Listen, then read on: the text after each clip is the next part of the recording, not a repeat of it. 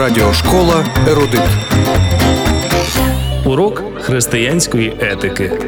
Аналіз творчого акту Бога розглянемо у світлі Біблії сьогодні.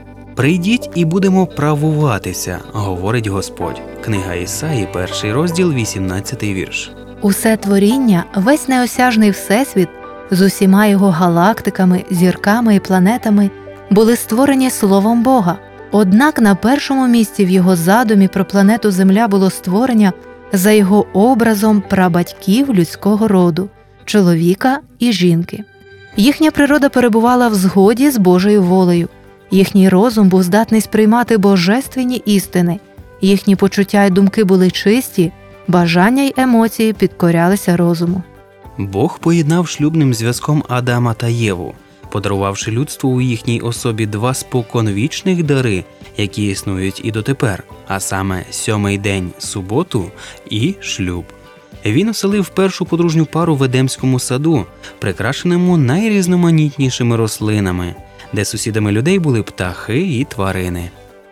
Сьомий день субота мала стати для наших прабатьків щотижневим святом. Вони не знали ані страху, ані горя, їх оточували численні свідчення мудрості і доброти Бога, які наповнювали їхні серця почуттями любові і шанобливості до Творця. Адам і Єва мали піклуватися про сад, порати його та доглядати. Бог знав, що приємна здорова праця піде їм тільки на користь. Крім того, людям необхідно було багато чого навчитися, одержуючи щоденні настанови від небесних ангелів та самого Бога. Наші прабатьки були сповнені життєвою енергією, яку черпали в плодах дерева життя, а за своїми інтелектуальними здібностями лише трохи поступалися ангелам. Вивчаючи життя у всесвіті, вони все більше переповнювалися любов'ю і вдячністю до Творця. Бог міг би створити людину, нездатною порушувати його закон. Він міг би втримати руку Адама, щоб той не торкнувся забороненого плоду. Але в такому разі людина не була б вільною в моральному відношенні істотою, а звичайним автоматом. Без свободи вибору її послуг був би не добровільним, а вимушеним. Це принизило б гідність людини як розумної істоти та підтвердило б звинувачення в деспотизмі, кинуте Богові сатаною. Отож, урок на сьогодні.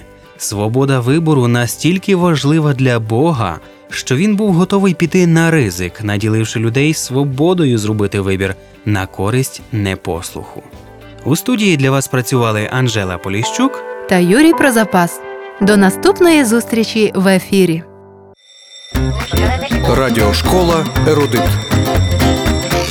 Щоб гарно розуміти Слово Боже і віднайти відповіді на усі що, як і чому, радимо продовжити самонавчання. Дистанційна біблійна школа пропонує вивчення уроків для підлітків та дітей, курсів Небесна перлинка, формула життя та 10 запитань до Бога. Звертайтесь 0800 30 20 20 безкоштовно з усіх телефонів в Україні.